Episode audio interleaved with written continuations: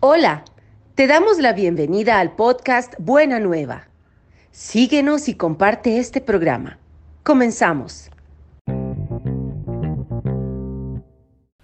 Hola, hola, feliz domingo de Pentecostés. Hoy estamos a 5 de junio de este año 2022.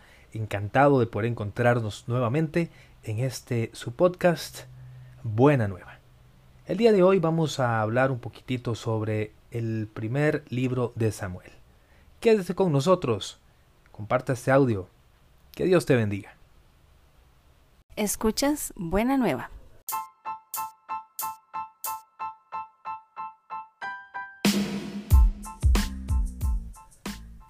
Los dos libros actuales de Samuel, primitivamente en hebreo, formaban una sola obra. La traducción griega de los 70 los dividió en dos partes, aproximadamente iguales en extensión, y así lo hicieron más tarde la traducción latina de la Vulgata y las versiones modernas. Tres son los personajes principales de estos libros, Samuel, Saúl y David. Samuel es el último gran juez y salvador de Israel. Aparece además investido de autoridad profética y juega un papel determinante en la constitución de la monarquía israelita. Quizá por esto se haya dado su nombre a estos dos libros.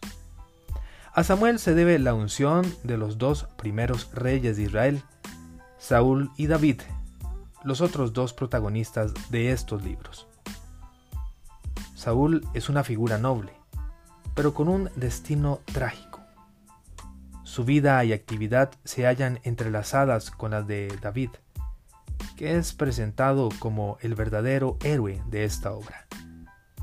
Los libros de Samuel relatan una historia que abarca desde los primeros días de Samuel hasta los últimos de David. De Samuel se narra en primer lugar su conocimiento y su vocación profética ligada al servicio en el santuario de Silo, para ocuparse luego de sus actividades como juez y salvador de Israel.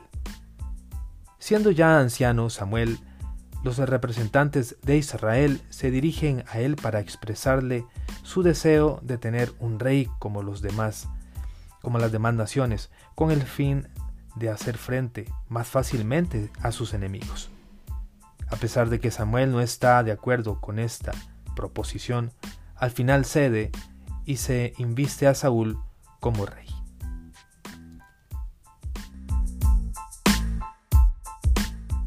Buena nueva. Tiempo de reflexión.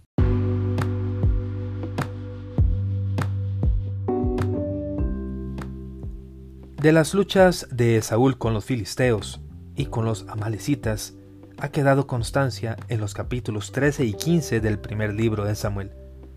A partir del capítulo 16, Saúl comienza a ceder paso a David. Uno crece y el otro mengua. Saúl camina inexorablemente hacia su ocaso, mientras que David va en continuo ascenso.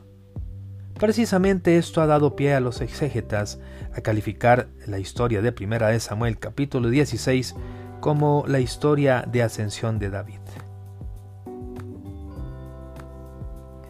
La monarquía israelita desaparecerá un día, a pesar de las esperanzas que muchos pusieron en ella.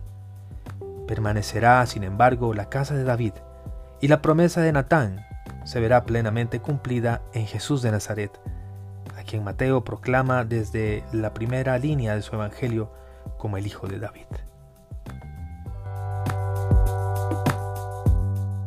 Gracias por escuchar Buena Nueva.